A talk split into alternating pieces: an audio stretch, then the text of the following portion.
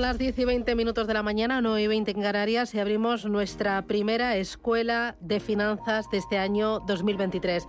Con Ricardo Comín, que es director comercial en Bontobel para Iberia. Ricardo, ¿qué tal? Buenos días, bienvenido. Bienvenido y feliz año a todos. Feliz año nuevo, ¿qué tal las fiestas? Pues bien, la verdad es que muy bien. Han sido bastante tranquilas y luego encima he tenido unos días de vacaciones que además no, no, eran esperados, con lo cual eh, lo he disfrutado. He disfrutado. He podido hacer hasta las compras con tranquilidad. bueno, bueno, esto es todo un milagro, ¿eh? Compras con tranquilidad. A mí nunca me pasa, siempre digo, no lo voy a dejar para última hora, pero siempre peco. Y me, pasa lo mismo, a última hora de prisa esta vez, esta vez casi, casi, casi hasta lo he disfrutado. Bueno, este es el primer Escuela de Finanzas del año y para ello queríamos, pues, eh, no centrarnos ni en un activo ni en un dato macroeconómico, sino hacer una escuela de finanzas mucho más formativa y mucho más global. Y para ello se nos ha ocurrido decir, vamos a derribar grandes mitos que hay en torno a los fondos de inversión. Eh, hemos elaborado una lista con ocho grandes mitos que son como mantras que acompañan a mucho ahorrador que le da miedo o que no ha probado esto del fondo de inversión. Por ejemplo, muchos de ellos dicen, el fondo de inversión es un producto para ricos. Necesitas tener un gran patrimonio para invertir y es eh, para los top. No, es, justamente esto yo creo que es lo contrario. Es uno de los procesos eh, más democráticos, si lo queremos llamar así, o más eh, em, accesibles que pueda haber en el, mercado financiero. Eh, al final, lo que es el, fondo de inversión no es más que una asociación de inversores que con sus pequeños ahorros y otros un poco más grandes, pero lo que hacen es asociarse y poner el dinero en manos de un profesional para que para que pueda invertir de la manera que consideren más oportuna. Esto lo que hace es que lo abre desde una participación y las participaciones habitualmente cuando se lanza un fondo eh, mm, depende de la casa, pero bueno, en el caso nuestro, en el caso de Bontobel, nosotros lanzamos los fondos nuevos con, con un precio de 100 eh, euros la participación, con lo cual ni mucho menos es, un, es, un, es para ricos.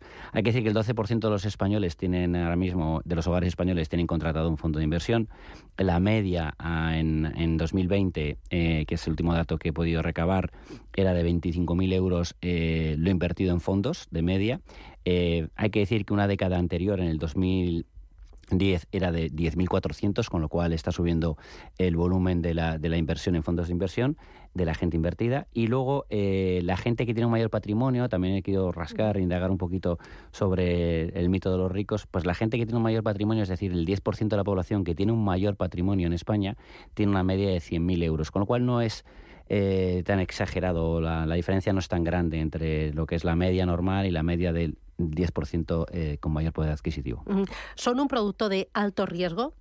Mm, eh, no, no son un producto de alto riesgo. Tú puedes decidir que sea un producto de alto riesgo. Eh, al final los fondos de inversión invierten donde en diferentes tipos de activos y si yo veo que invertir en letras del tesoro no es un alto riesgo, invertir en un fondo que invierte en letras del tesoro no tiene el mismo riesgo. Es más, puede tener menos porque lo que estamos es diversificando. No estoy invirtiendo solamente en una letra del tesoro, estoy invirtiendo en muchos tipos de letras del tesoro y encima eh, dejándolo en manos de un gestor que lo que hace es coger las que coyunturalmente tienen las mejores, los mejores retornos empiezo invirtiendo en letras del tesoro, puedo pasar por invertir en bonos, de ahí puedo invertir en producto mixto y ahí paso a renta variable y hasta puedo llegar a productos alternativos de más riesgo o incluso el famoso private equity que ahora se está poniendo tan, tan de moda. Eh, hay mucho ahorrador que dice, oye, yo prefiero colocar mi dinero en un depósito, el 40% del ahorro de los españoles está en depósitos porque dice, si pasa una catástrofe, yo al menos tengo garantizados 100.000 euros eh, por, ese, por, por, el dinero que tenga en, en depósitos, ¿no? Eh, me lo garantiza es el fondo de garantía de depósitos. 100.000 euros. Y sin embargo, con los fondos de inversión no. Aquí eh, no hay nada garantizado. No, es otro error, claro que está ahí garantizado y además por la misma cantidad. Hay en este caso un fondo de garantía que se llama Fogain, que tiene una cobertura de hasta 100.000 euros. Lo que aquí es importante entender es que no te está cubriendo el que tu eh, fondo caiga por valoración. Es decir, si yo me, me he metido en renta variable española, la renta variable española cae, pues eso no me va a cubrir. Lo que sí que te va a cubrir es una quiebra de la gestora que te gestiona, eh, en este caso el fondo.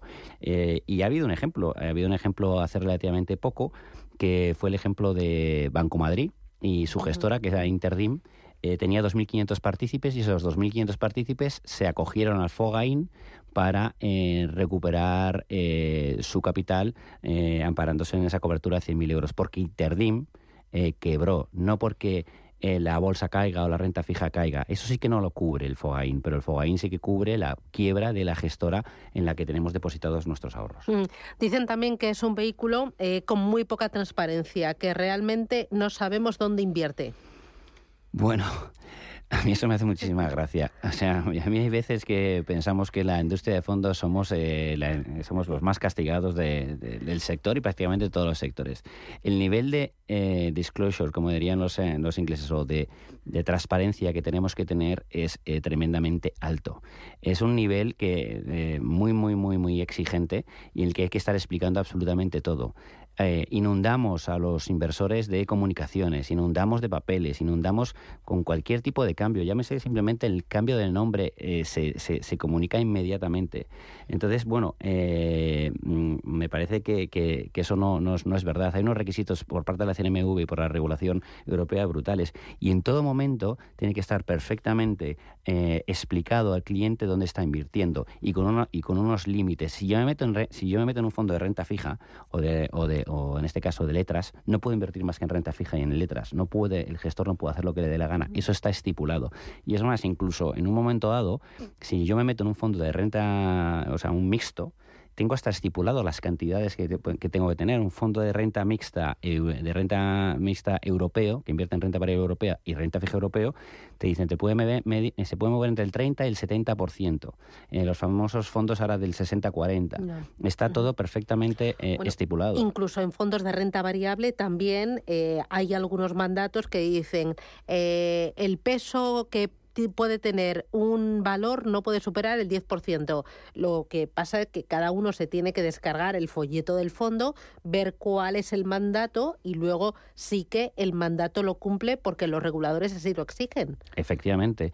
Y los reguladores son tremendamente exigentes. ¿eh? No, nos podemos hacer una idea de hasta qué punto eh, eh, nos exigen a las gestoras cumplir con todo, que no, nos parece mal. Lo que nos choca es que sean tan exigentes con nosotros y sean tan poco exigentes con otros eh, vehículos financieros. Eh, voy a poner un ejemplo más extremo que a mí me llama muchísimo la atención, que es todo el mundo tiene libre acceso a las criptomonedas, con el riesgo y la poca información que hay de eso. No hay ninguna regulación, ni siquiera la mitad exigente que lo que tienen los fondos de inversión. Y la gente lo ve como una, inversión absolutamente normal. Y además uno en la ficha del fondo ve exactamente en qué está invirtiendo el fondo, en qué valores, con qué porcentajes, cómo le ha ido en este año, en el caso de la renta fija, cuál es la TIR, cuál es el cupón, cuál es la duración media, eh, lo ve claramente. Hay una ficha mensual que se dice todas las posiciones donde están metidos todos los meses. Hay en esa ficha mensual te pueden informar en el caso de renta fija de cuánto es la TIR, en, en el caso de renta variable donde se ha invertido geográficamente por sectores, cuál es la rentabilidad que ha dado en ese mes, la rentabilidad que lleva acumulada cuáles son los gastos, cuántos son las comisiones, cuántos inversores hay, en cuánto volumen, eh, la ficha está... Y luego encima hay unos comentarios mensuales que también salen de manera mensual. O sea, a mí me gustaría saber si, si, si un inversor en criptomonedas eh, tiene ese nivel de información que damos en este caso las gestoras y no sé por qué ese mantra absolutamente absurdo de que es, poco transparente. Bueno, derribado ese mito, realmente no es un agujero negro, sino que es eh, un vehículo de inversión totalmente transparente y regulado. También dicen, oye, tú metes ahí el dinero no lo puedes tocar. Otra, otra bastante curiosa, ¿no? que, vamos a ver, eh, cuando yo estoy invirtiendo en 80, en 80 valores, en 80 acciones, eh, a través de un fondo y yo quiero reembolsarlo, es verdad que eh, le tengo que mandar la orden al, gestor a través del banco, a través de la plataforma, que le llegue esa orden, esa orden la tiene que hacer, la tiene que ejecutar el gestor y lo que tiene que hacer es vender 80 valores. Vender 80 valores, dependiendo de dónde estés, no es inmediato. Entonces hay una liquidez habitualmente en D más 2, es, decir, el día que yo doy la, la orden de, venta, a los dos días debería aparecer mi cuenta, o a los tres días aparecería mi cuenta. Esa es la mayor iliquidez que hay. Eh, si lo comparo con muchos productos que ahora mismo estamos todos muy contentos invirtiendo en ellos, eh, bueno, eh, veo una liquidez absoluta y, sí, sí, claro, si nos, si, nos, si nos hace muchísimo daño esperar 48, 72 horas, pues bueno, a lo mejor lo que tenemos que hacer es no plantearnos invertir en fondos. Pero la liquidez es inmediata. No es un plan de pensiones que está mucho más estipulado, a pesar de que ahora se empiezan a abrir más ventanas de, reembolso. Pero yo creo que la gente equipara mucho el fondo de inversión con el, plan de, con el plan de pensiones. El plan de pensiones tiene liquidez no por el vehículo, sino por la fiscalidad, porque nos estamos beneficiando de una fiscalidad X, en teoría, para nuestra jubilación, y lo que no quiere el gobierno, en este caso, es que hagamos trampas con esta fiscalidad eh, y, podamos salir inmediatamente después de haber tenido unas desgrabaciones fiscales importantes. Luego dicen también que es un vehículo de inversión muy caro, que si comisión de depósito, de suscripción, de reembolso, de gestión, que al final es un abanico, un ramillete de, comisiones que te merman la rentabilidad. Bueno, la comisión de reembolso y de suscripción raramente la ves. Es bastante extraña. Muchas veces hay una comisión de reembolso, pero por, por lo que es la, eh, la propia eh, dinámica del fondo, si es un fondo a lo mejor de comprar y mantener o es un fondo en este caso garantizado, pues lógicamente eh, lo, que, lo que también se exige es un compromiso y para eso se pide una comisión de reembolso. Pero suele ser bastante extraño. Me gustaría saber qué tanto por ciento de los fondos que hay en el mundo tienen, comisiones, tienen, tienen eh, este tipo de comisiones. En cuanto a la comisión de gestión, hay equipos, en el caso de Bontobel, eh, en el que pueden estar trabajando para gestionar un fondo de inversión en torno a 35 o 40 personas, más todo lo que hay detrás, que es todo lo, todo que es el gasto administrativo, todo el gasto de regulación, todo el gasto. Eh, todo esto lleva a que eh, estos costes sean los que son, y además son altos para la gestora, y hay que repartir entre todos los partícipes. Pero no creo que sean demasiado altos, y es más, ahora hay una tendencia muy fuerte a la bajada de comisiones con toda la entrada del MIFID y podemos eh, comprar fondos con, yo creo, con unos precios bastante eh, normales. Otro de los mitos a derribar, dicen que escoger mal es muy peligroso. Efectivamente, pero como todo en la vida. Eh, bueno, tampoco uno no se casa con el fondo para toda la vida. exacto, pero también, elegimos mujer o marido. Pero con el fondo es mucho más fácil de cambiar que de mujer o de marido, ¿eh? te aseguro. Sí, sí, realmente. a pesar del divorcio Tú puedes escoger eh, un fondo de renta variable global. Lo ideal es, si tú lo has analizado bien, eh, aguantar largo plazo, porque es un vehículo de inversión de medio largo plazo. Pero esto no es decir, Ale, no me gusta, aguanto aquí hasta nunca jamás, sino que a los tres meses o a las seis meses dices, oye, oye, creo que veo otra oportunidad mejor, no soporto este nivel de volatilidad, pues te cambias. Vamos a ver, lo primero, para escoger bien, lo primero que tienes que ponerte es en manos de un asesor financiero. Mm. Eh, y luego perfilarte muy bien y saber cuál, qué, qué, qué, perfil tienes para saber qué eh, eh, rango de, riesgo admites o no admites. Una vez que has hecho eso, lo normal es que tú respetando los plazos que te pones en cuanto a tipo de activo, puedas, no, puedas, no deberías de tener grandes problemas, ¿vale? A no ser que venga una, una crisis o algo así. Y luego, pero efectivamente, incido en lo que tú estabas diciendo. Eh, los fondos tienen una herramienta brutal, que además la tenemos en España y en muchos países no la tienen, que es el traspaso fiscal. Yo en un momento dado, si decido, oye, me he metido en un mal momento en renta variable y me estoy arrepintiendo y quiero meterme en renta fija o incluso en un fondo monetario, yo puedo traspasar y no tengo que pagar fiscalmente hasta que reembolse ese dinero de manera real y caiga en mi cuenta con lo cual es una herramienta brutal y es una herramienta que nos da cierta eh, flexibilidad eh, a la hora de escoger el activo que, quiero y eso bajaría a lo mejor la peligrosidad de la elección. Y luego las comisiones se comen la rentabilidad y por lo tanto el único que gana es la gestora y el equipo gestor.